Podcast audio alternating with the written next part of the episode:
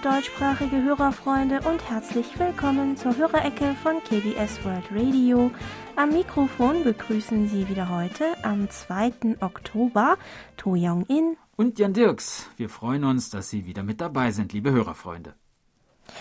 Diese Woche startete im koreanischen Fernsehen eine neue Castingshow. Castingshows oder Talentshows mhm. gehören mhm. in Korea zu den beliebtesten Fernsehprogrammen, was sich auch daran zeigt, dass immer wieder neue produziert werden. Überraschend ist dabei auch, dass äh, immer wieder bis dahin mhm. unentdeckte neue Talente mhm. auftauchen. Mhm. Also es ist wirklich unendlich. Bei den meisten koreanischen Castingshows geht es äh, darum, dass die Bewerber als Mitglieder einer neuen K-Pop-Band oder als K-Pop-Sängerin bzw. Sänger ausgewählt und trainiert werden. Ich schaue sie meistens allerdings nur, weil mein Mann ein großer Fan solcher Castingshow ist. Aber mhm. bei der neuen Show war auch ich etwas neugierig geworden. Anders als die herkömmlichen Shows dreht es sich nämlich dieses Mal um die traditionelle koreanische Musik, also nicht um K-Pop. Mhm. 51 Teams aus Musikern der traditionellen koreanischen Musik haben sich dieses Mal beworben, um das koreanische Publikum mit der traditionellen Musik vertraut zu machen und zu zeigen, dass das Traditionelle auch mit der modernen, populären Musik in Einklang gebracht werden kann. Ja, ne, die alte Musik ist ja für viele Koreaner ja, genauso exotisch für, ja. wie für Deutsche vielleicht ja, und auch. Viel, ne? Viele mögen das auch nicht. Ich äh, glaube, weil einfach, weil man einfach nicht vertraut ja, die genug. Hörgewohnheiten sind mittlerweile ja, genau. anders. Ne? Ja, mhm. ja. Ähm, deshalb war ich auch etwas traurig über die Aussage der Musiker, dass die traditionelle koreanische Musik, wie gesagt, äh, viel ja. mehr im Ausland auf eine größere, positivere Resonanz mhm. äh, stoße mhm. als im Inland. Ihre Versuche, die traditionelle koreanische Musik mit anderen populären Musikrichtungen zu kombinieren, waren aber wirklich beeindruckend, muss ich sagen. Besonders gefallen hat mir die Performance einer A cappella-Gruppe, mhm. die ein Mashup aus einem koreanischen Volkslied und dem Popsong I'll Be Missing You gesungen hat. Ähm, ich dachte nicht, dass es möglich ist, traditionelle koreanische Vokalstücke in der Kapella zu singen. Und die haben, mhm.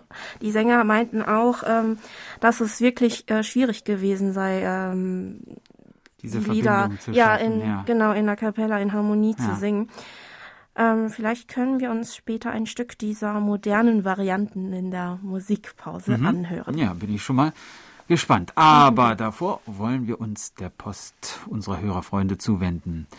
Über die Schneckenpost haben wir einen Empfangsbericht von Detlef Jurk aus Hennstedt erhalten, der am 9. September mit seinem Texon S2000 mit Teleskopantenne einen Empfang von SINPO 54444 verzeichnete und von Christoph Paustian aus Häusern, der uns am 4. September auf der Kurzwelle bei gutem Empfang mit SINPO 5x5 gehört hat. Am gleichen Tag konnte uns Thomas Becker aus Bonn mit seinem Grundig-Satellit 300 mit Teleskopantenne mit SINPO 5x4 empfangen.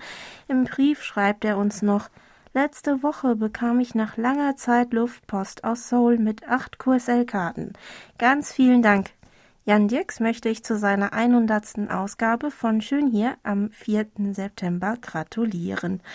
Es ist eine Freude, diese schönen Tipps zu hören. Ja, vielen Dank, lieber Herr Becker. Wir hoffen, dass Ihnen auch die letzte Folge am letzten Samstag noch gefallen hat. Wie wir Ihnen schon verraten haben, werden wir heute die neue Rubrik starten. Sie heißt Hallo Wochenende. Darin wollen wir Ihnen vorstellen, was man in Korea in seiner Freizeit oder auch an den Wochenenden alles Schönes unternehmen kann. Monitor Nuri Schreichert aus Hildesheim war übrigens erstaunt, dass Schön hier schon fast zwei Jahre oder über zwei Jahre sogar. Ja, etwa fast genau zwei Jahre. Ja, hm. gesendet wurde. Da sieht man wieder, wie kurzweilig Schön hier war, kommentierte Herr mhm. Streichert noch. Wir hoffen, dass auch die neue Rubrik unseren Hörerfreunden gut gefallen wird. Seien Sie gespannt. Zunächst geht es aber weiter mit der digitalen Post. Über unsere German-Adresse haben sich gemeldet Norbert Hansen aus Weilmünster, der uns mit seinem Grundig-Satellit 3400 mit DE31 Antenne am 18. September mit SINPO 5x5 gehört hat. Monitor Dieter Reibold aus Kirchheim, der uns am 25. September mit seinem Sony CRF 320 mit 20 Meter langen Draht Außenantenne mit SINPO 55444 empfangen konnte und Monitor Michael Willruth aus Frankfurt am Main, der am 11. September mit seinem ICOM IC 705 mit 10 Meter Drahtantenne im Zimmer und am 25. September mit seinem Texon PL 365 mit Teleskopantenne jeweils einen Empfang von SINPO 55444 hatte. Herr Willruth teilte uns außerdem noch mit, dass er sich bei der Umfrage zur Hörerzufriedenheit beteiligt hat. Vielen Dank. Außerdem fügte er noch hinzu, es ist sehr schön, dass die Hörerbeteiligung bei KBS World Radio einen großen Stellenwert hat.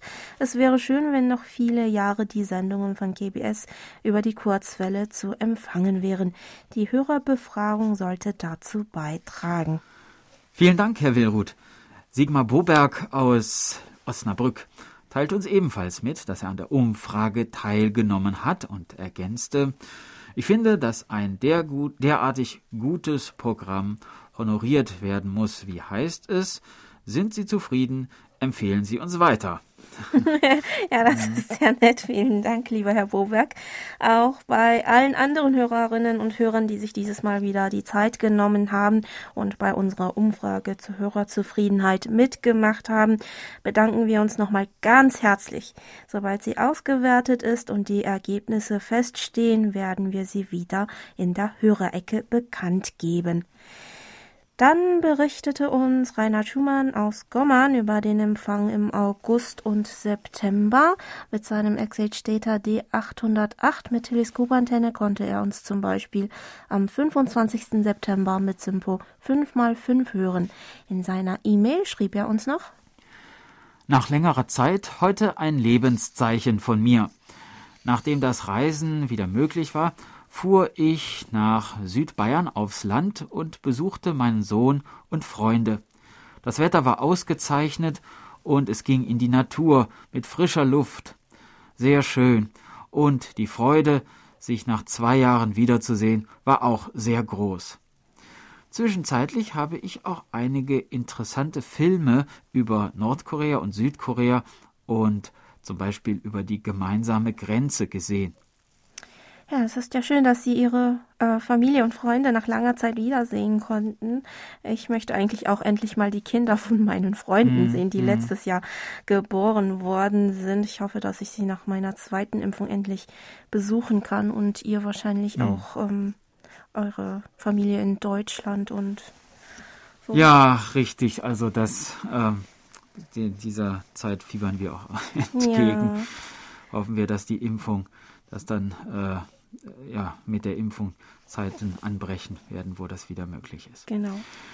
Über die Internetberichtsvordrucke haben wir von Monitor Lothar Rennert aus Berlin seine Empfangsberichte vom August und Anfang September erhalten. Vielen Dank.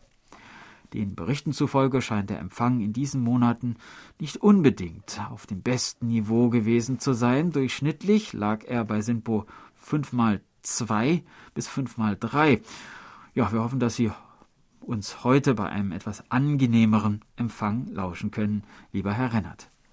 Gefreut haben wir uns auch über den Empfangsbericht von Monitor Manuel Peiska aus Freiburg, der uns mit seinem Sangean ATS 909X mit Stabantenne am 25. September mit Simpo 44544 gehört hat. Herr Peiska schreibt uns noch Hallo nach Seoul. Ja, lange ist's her mit einem Bericht. Aber dank Internetradio habe ich Sie in den letzten Monaten doch immer zuverlässig hören können. Heute habe ich mir am Vorabend der Bundestagswahl mal wieder den echten Empfänger vorgenommen und bin froh, dass der Empfang wie immer gut ist. Ich hoffe, Ihnen allen geht es gut. Bei uns jedenfalls ist alles halbwegs okay. Ja, uns allen in der deutschen Redaktion geht es soweit auch gut. Wir mhm. wünschen auch Ihnen und Ihrer Familie alles Gute und hoffen, dass es Ihnen heute nicht nur halbwegs, sondern ganz vollkommen gut geht, mhm. lieber Herr Peisker. Ich habe übrigens gelesen, dass aus Aachen äh, dieses Mal bei der Bundestagswahl mhm. eine SPD-Abgeordnete mit koreanischen Wurzeln über die Landesliste in den neuen Bundestag einzieht. Mhm. Vielleicht wohnt auch jemand von unseren Hörerfreunden in ihrem Wahlkreis. Auf jeden Fall sehr beeindruckend. Mhm. Über die Internetberichtsvordrucke hat sich dann auch Monitor Paul Gager aus Wien gemeldet, der mit seinem Texon S2000 mit Teleskopantenne in der dritten Septemberwoche durchgehend einen Empfang von SINPO 5x4 verzeichnete. Herr Gager sowie Monitor Burkhard Müller aus Hilden teilten uns auch noch mit, dass das deutschsprachige Programm am 29. September erst ab 20.38 Uhr UTC zu hören war. Über Facebook schrieb uns auch Hörerfreund Hans-Joachim Koch, es ist keinerlei Programm in Deutsch von euch auf der 300, 3955 Kilohertz um 20 Uhr UTC zu hören. Ich bin ganz traurig, weil ich das jeden Abend hier im Schwarzwald höre. Um 20 Uhr 38 UTC wurde dann die Sendung zum koreanischen Sprachprogramm Alltagskoreanisch eingeschaltet. Ja, erst einmal vielen Dank an alle, die uns darüber gleich berichtet haben. Aus Großbritannien bekamen wir die Nachricht, dass sich die Sendeanlage in dieser Zeitspanne aufgrund eines technischen Fehlers komplett abgeschaltet hat und das Programm deshalb ab 20.38 Uhr UTC ähm, über eine andere Sendeanlage ausgestrahlt wurde. Wir bedauern es sehr, dass es wieder zu einer solchen Panne gekommen ist. Der Sender wird dazu eine offizielle Beschwerde einreichen und eine genauere Erklärung fordern. Wir bedanken uns nochmal bei unseren Hörerfreunden für ihre zügige Benachrichtigung und bitten alle nochmal um Verständnis. Ja, und äh, bei Facebook wollen wir noch kurz bleiben. Eine kurze Nachricht haben wir äh, vor kurzem von Daniel Wege aus Großburg-Wedel erhalten, der uns geschrieben hat, Ihr Programm gefällt mir sehr gut. Ich bin seit 2015 Hörer Ihrer Sendungen. In der Regel höre ich Ihre Sendung abends um 20 Uhr bis 21 Uhr UTC. Der Empfang ist meistens sehr gut. Dann wünschen wir Ihnen weiterhin viel Hörvergnügen, lieber Herr Wege. Letzten Samstag hatten wir ja übrigens in der Hörerecke über Bücher und die erste moderne Buchhandlung in Korea gesprochen. In diesem Zusammenhang kommentierte Monitor Andreas Möcklich aus Berlin Folgendes. Mein letztes Buch, das ich gelesen habe, heißt Unsong Pe erzählt. Es wurde 1950 herausgegeben und enthält koreanische Märchen. Es erinnert an den koreanischen Schriftsteller Pae Un-sung, der auch in Deutschland gelebt hat. Ich habe leider nicht sehr viel im Internet über ihn gefunden und weiß auch nicht, ob er in Südkorea bekannt ist, da er während des Koreakrieges nach Nordkorea gegangen ist und dort 1978 gestorben ist. Ja, wie Sie schon richtig geahnt haben, lieber Herr Mücklich, ist in Südkorea aus diesem Grund nicht viel über Peon-song bekannt. Er war aber hauptsächlich Maler.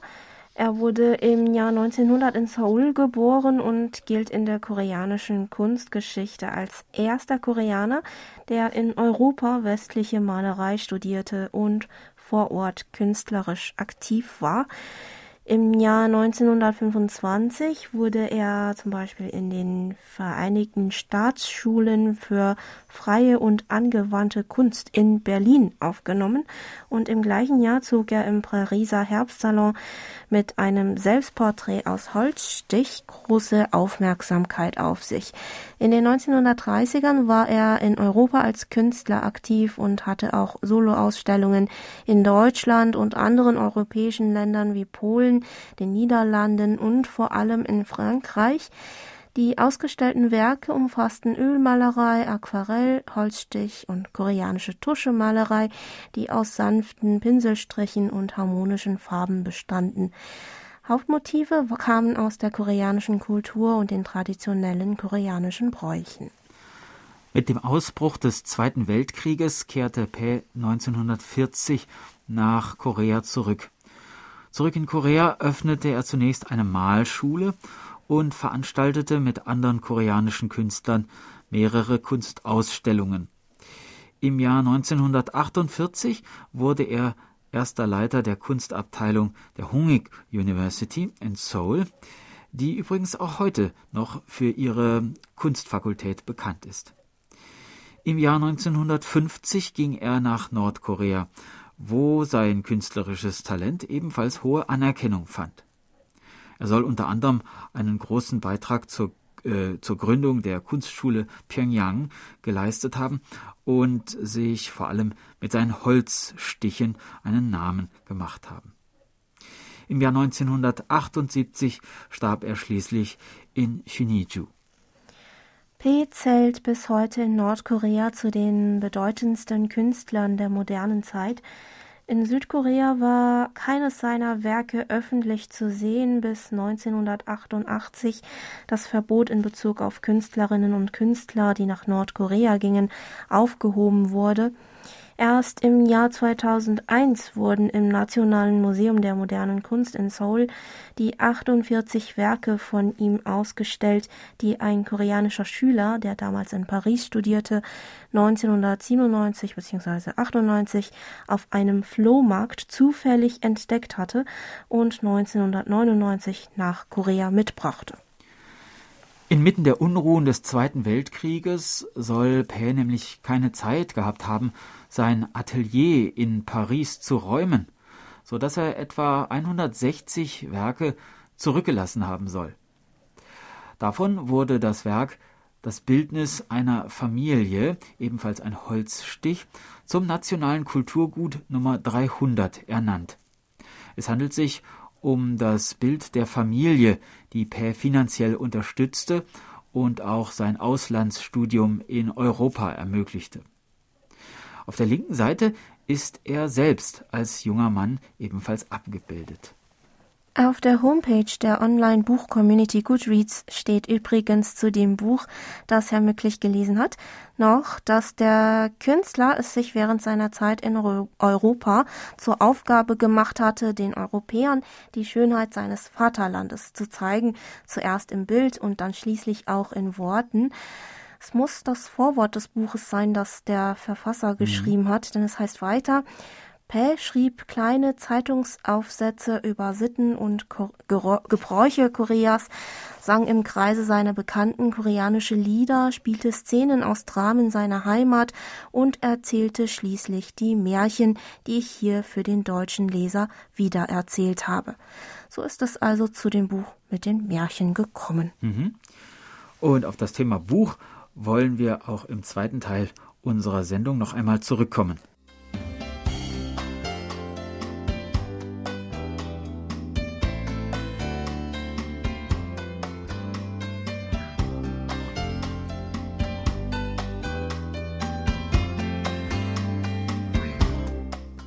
Und nun kommen wir zu den Medientipps. Auch diese Woche wieder ein großes Dankeschön an Monitor Erich Kröpke für die Zusammenstellung. Die Fernsehtipps für die 40. Kalenderwoche enthalten Altbekanntes, schreibt Herr Kröpke. Am Montag, dem 4. Oktober um 9.30 Uhr gibt es im österreichischen Fernsehen ORF 2 noch einmal die Wiederholung der Folge Unterwegs im koreanischen Wien aus der Reihe Silvia kocht. Weiter geht es am Dienstag, dem 5. Oktober. Phoenix zeigt ab 5.30 Uhr die zwei Folgen der Naturdokumentation Geheimnisvolles Korea. Zunächst gibt es die Folge Verbündete der Natur, anschließend folgt das geteilte Paradies über die Natur in der DMZ. Zwei Dokumentationen über Südkorea schließen sich um 7 Uhr auf ZDF Info an. Härter, reicher, besser Südkorea und um 7.30 Uhr Südkorea Erfolg um jeden Preis. Zum Abschluss folgt ein Radiotipp. Im WDR 3 Konzert am Mittwoch, dem 6. Oktober um 20.04 Uhr gibt es ein sinfonisches Konzert mit dem finnischen Dirigenten Klaus Markelle. Neben Werken von Peter Tschaikowski und Jean Sibelius ist die Uraufführung des Werkes Subito con Forza der koreanischen Komponistin Jin Eun-suk zu hören.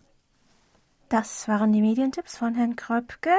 Einen kleinen Hinweis in eigener Sache haben wir übrigens auch noch.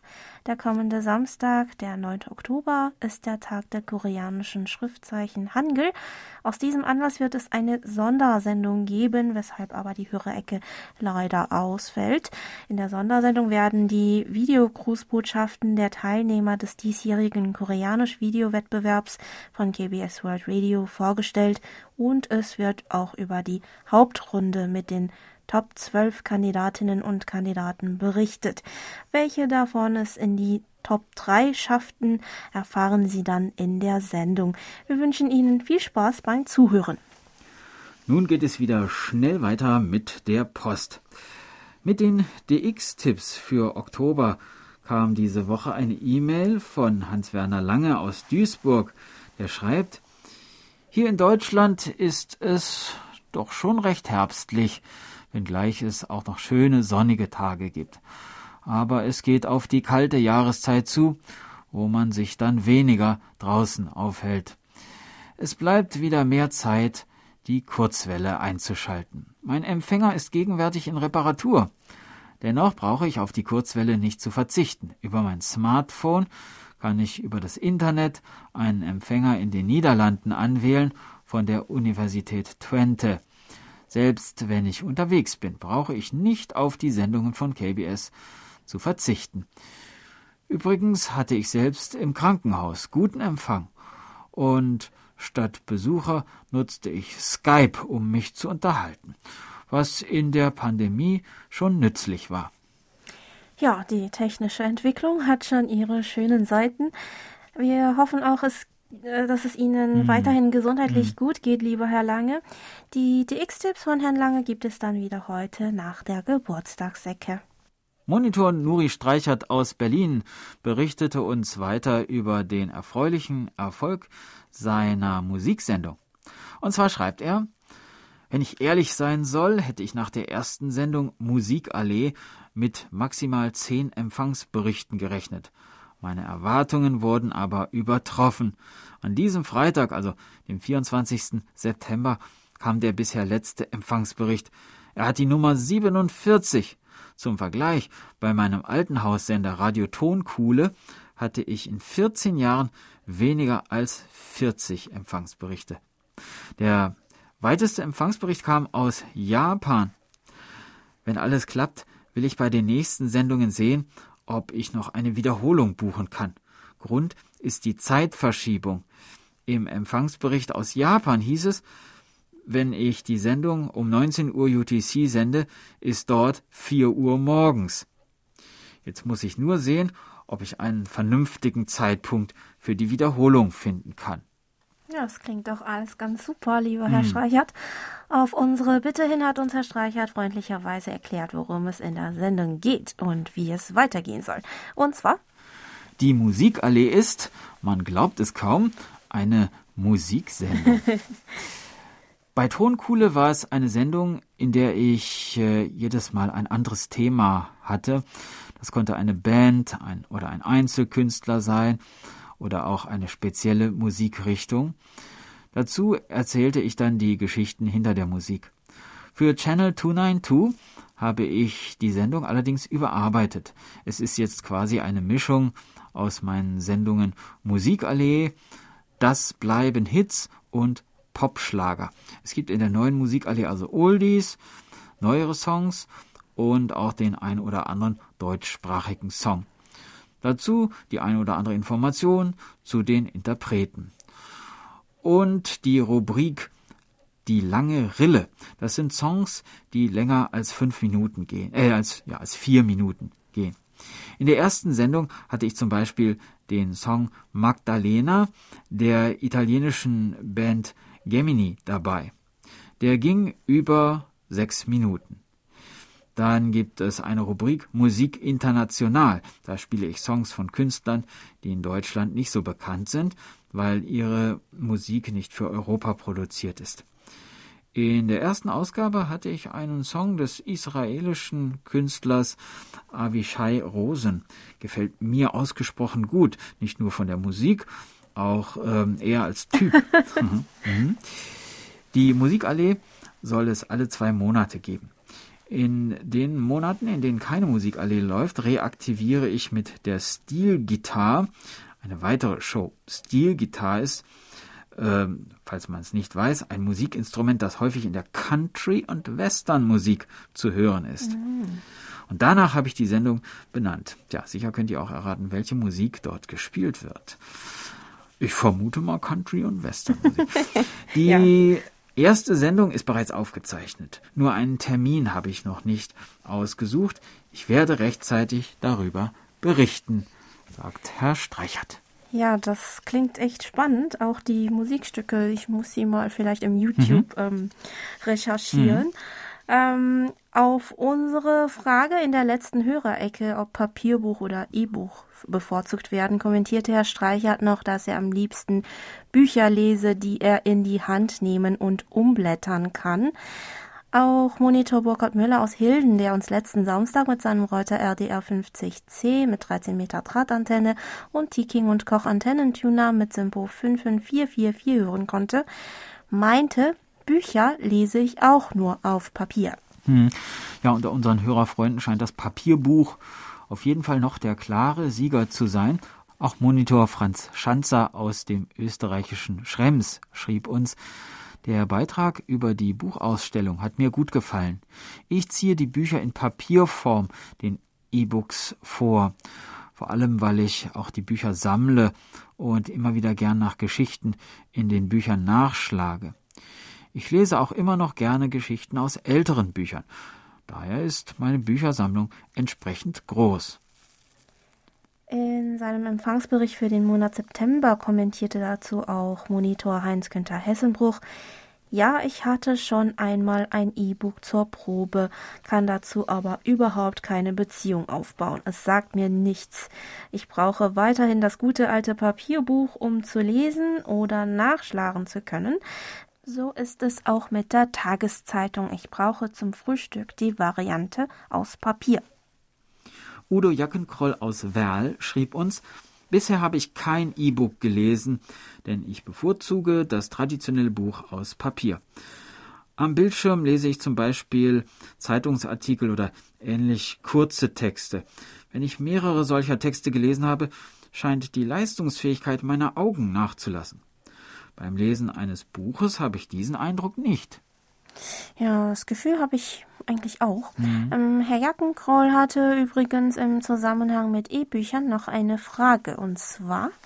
Ich glaube, mich daran erinnern zu können, dass vor längerer Zeit in einer ihrer Sendungen gesagt wurde, dass die koreanischen Schüler nur noch elektronische Schulbücher bekommen sollen, also keine Bücher mehr aus Papier. Ist das wirklich so? Wenn ja, gibt es schon erste Rückmeldungen über die Auswirkungen dieser Veränderung? Also noch scheint es nicht ganz so weit zu sein. Mhm. Die Schülerinnen und Schüler bekommen ihre Schulbücher noch in gedruckter Form ausgehändigt. Allerdings ist es auch richtig, dass sie seit kurzem auch im E-Buch-Format zur Verfügung stehen, aber längst nicht alle. Schülerinnen und Schüler von der dritten bis zur sechsten Grundschulklasse sowie von der siebten bis zur neunten Klasse können sich die Lehrbücher in den Fächern Sozialkunde, Englisch und Naturwissenschaft als E-Buch anschauen. Für die Oberschule, also für die zehnte bis zur zwölften Klasse, gibt es nur die Lehrbücher für die Englischfächer im E-Buch-Format. Auf einer Internetplattform können sich die Schüler den dazugehörigen Viewer herunterladen und die Lehrbücher bei Bedarf darüber abrufen. Die Bücher der restlichen Fächer sind noch nicht als E-Buch, aber als PDF-Datei downloadbar. Die ersten E-Lehrbücher wurden im Jahr 2018 eingeführt, um die Bildung in den Schulen interaktiver zu gestalten und den Schülern vielfältigere Informationen vermitteln zu können, indem die Inhalte mit zusätzlichen Erklärungen und Videos verlinkt werden.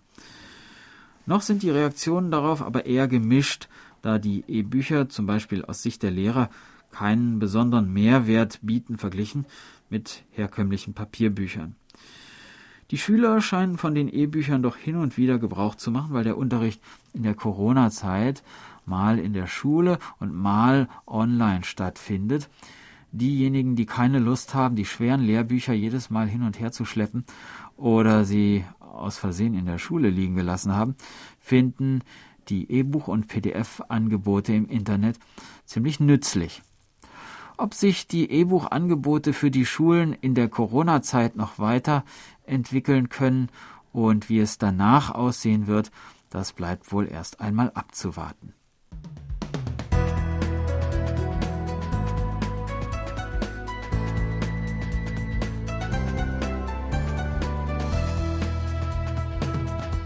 Sie hören KBS World Radio mit der Hörerecke. Geburtstagsecke. Diese Woche gehen unsere Glückwünsche an Desiree Franz in Konstanz, Martin Gittig in Annaberg-Buchholz, Lothar Ölkrug in Dienstlaken und Gisela Albrecht in Emmendingen-Mundingen.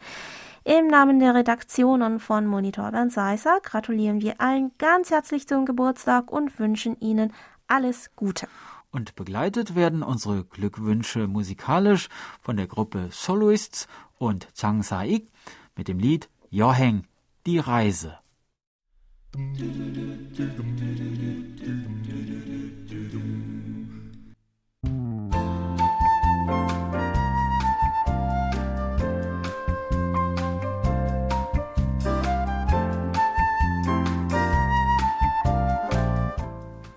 Hallo Wochenende.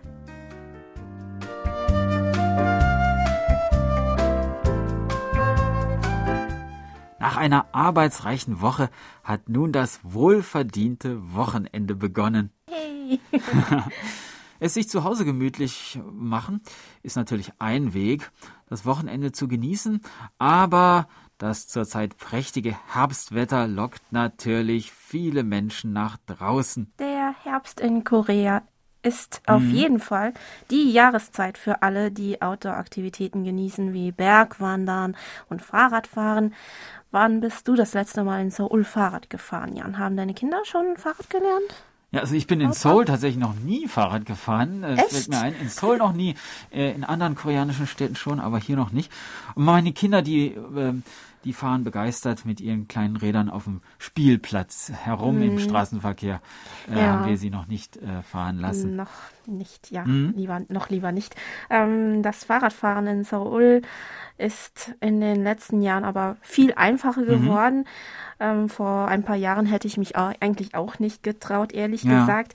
Vor allem durch den Ausbau der dazugehörigen Infrastruktur und des öffentlichen Fahrradverleihsystems Darengi. Ja, das Fahrradverleihsystem Darengi führte die Stadt Seoul im Jahre 2015 ein. Über eine App kann man leicht herausfinden, wo sich die nächste Mietstation befindet und ob dort überhaupt noch Fahrräder zum Ausleihen vorhanden sind. Hat man sich ein Fahrrad ausgesucht, muss man dann den am Fahrrad angebrachten QR-Code mit der App scannen und eine kleine Gebühr entrichten, um es für eine oder zwei Stunden auszuleihen. Wenn man am Ziel angekommen ist oder das Fahrrad nicht mehr braucht, muss man es wieder an einer Leihstation abstellen. Ja, das ist eigentlich ganz praktisch, wenn man nur kurze Strecken fahren will und anschließend nicht immer auf sein Fahrrad acht geben will. Auch Saulan, die wie mein Mann und ich nur ab und zu mit dem Fahrrad fahren und kein eigenes besitzen, mhm. kommt das Angebot sehr gelegen. So kann man vielleicht nur einmal eine kurze Runde durch den Park drehen, zum Beispiel. In den ersten Folgen von Hallo Wochenende wollen wir mit Ihnen kurze Fahrradwege in Seoul erkunden, auf denen man mit dem Leihfahrrad Darengi entspannt fahren kann und auf die sich auch ungeübte Radfahrer wagen können. Wo wollen wir als erstes hin? Heute geht es in den nördlichen Teil von Seoul. Beliebt ist dort nämlich der Fahrradweg entlang der alten Eisenbahnstrecke Gyeongchun, die von der Nokchon Middle School im Viertel Wolgedong im Bezirk Nowongu bis zum Dorf Tamto an der Grenze zwischen Seoul und Kuri in der Provinz Gyeonggi-do verläuft. Nachdem der Zugbetrieb im Dezember 2010 eingestellt worden war, lagen der Weg und seine Umgebung brach, bis die Stadtregierung im Jahr 2013 damit begann, dort Fahrrad- und Spazierwege sowie Parkanlagen anzulegen.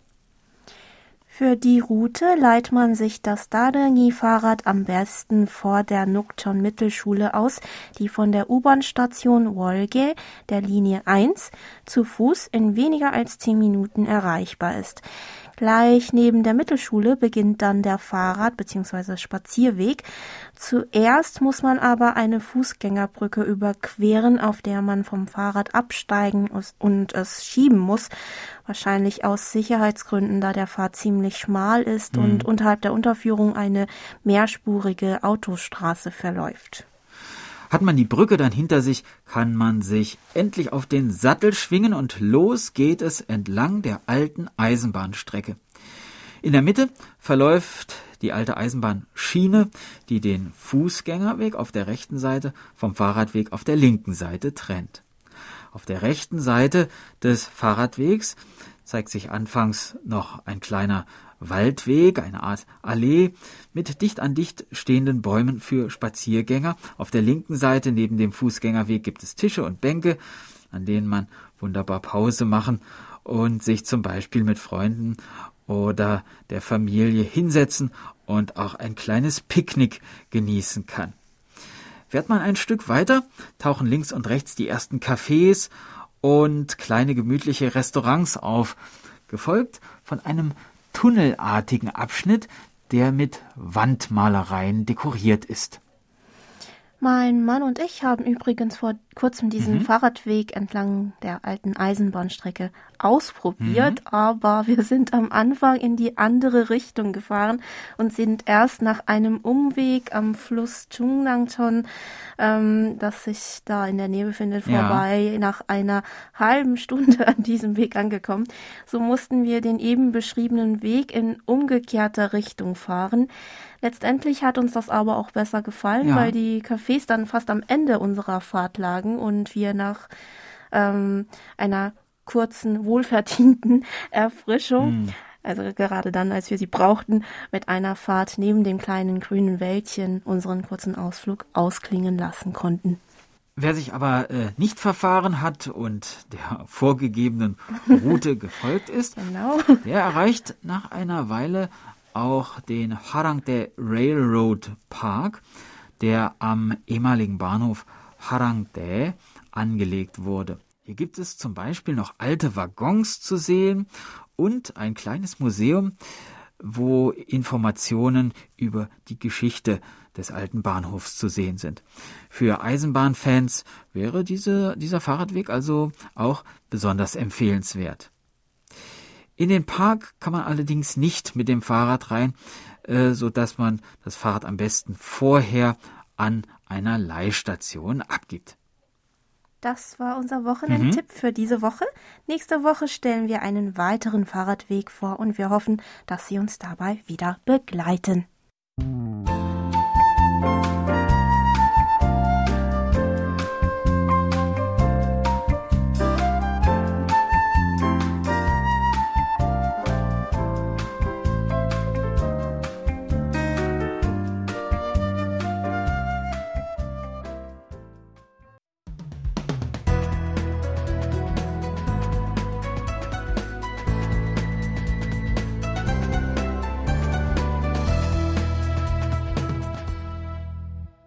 DX-Ecke.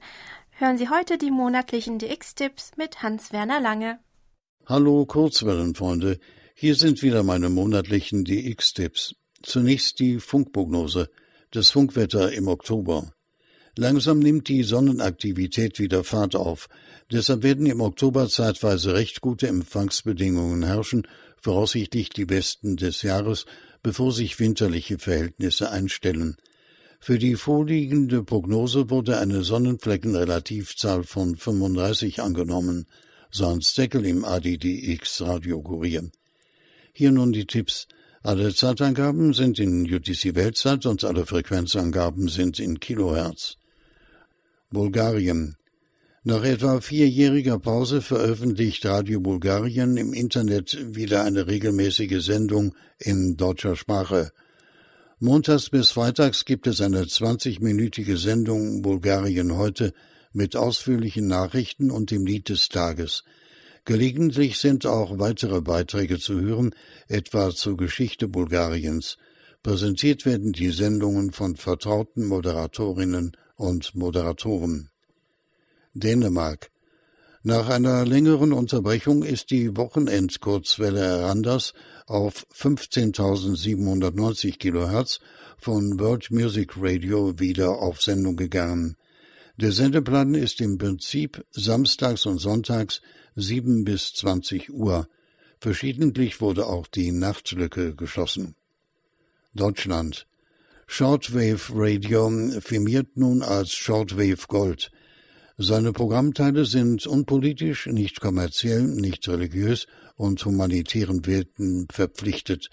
Man richtet sich an Kurzwellenhörer und Funkamateure im Ausland mit dem Ziel, den europäischen Gedanken zu fördern und einen Beitrag zur Völkerverständigung zu leisten.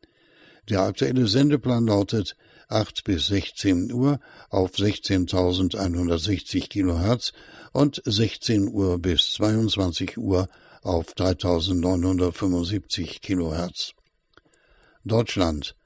Am 30. Oktober 2011, 0 Uhr UTC, beendete die Deutsche Welle nach fast 60 Jahren die Ausstrahlung ihres deutschsprachigen Hörfunkprogramms. Dessen Ende war Teil einer medialen Neuausrichtung, dem der Deutsche Bundestag mit großer Mehrheit zugestimmt hatte. Immerhin gibt es noch ein attraktives Informationsangebot unter www.dw.com. Deutschland. SM Radio Dessau sendet wieder am 10. Oktober von 11 Uhr bis 12 Uhr über Channel 292 auf 6070 kHz. Thema ist das Musical Bunbury. Am 21. November 2021 feiert SM Radio Dessau sein fünfjähriges Bestehen.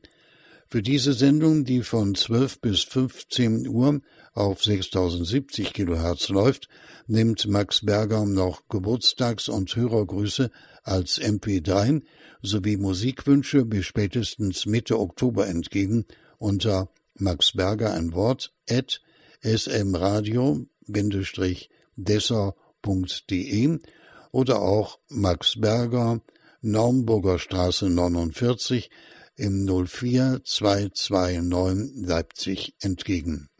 Deutschland. Radio SETA 2 aus Hartenstein, Mitteldeutschland, sendet am 19.10.2021 um 10 Uhr UTC auf 6095 kHz aus Nauen mit 100 Kilowatt Sendeleistung. Thema der Sendung Memory Time. Man beabsichtigt regelmäßig zu senden auf 6115 Kilohertz mit eigenem Sender aus Gera. Erste Testsendungen gab es schon. Deutschland. Auf Channel 292 6070 Kilohertz sendet am 3. Oktober Korches Radio um 10 Uhr das Feiertagsprogramm zum Tag der deutschen Einheit mit Beteiligung einiger Mitglieder des RTI-Hörerclubs Ottenau. Die sonst am ersten Sonntag im Monat aus Alten Kunststadt erwartete Sendung Der Berg ruft ist für den 17. Oktober vorgesehen. Und Niederlande Deutschland. The Mighty KBC hat aus Norn eine wöchentliche Sendung Richtung Nordamerika, die den Meldungen in Glenn Hausers World of Radio zu urteilen am Samstagabend amerikanische Ortszeiten auch viel von US-Kurzwellenfreunden gehört wird.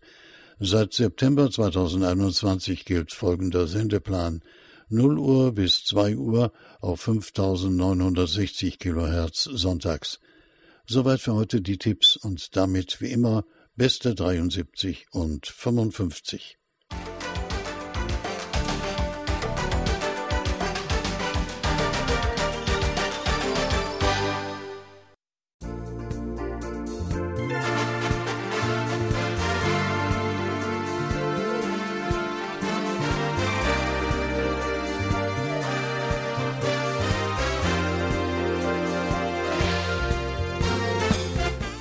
Das war's mal wieder für heute.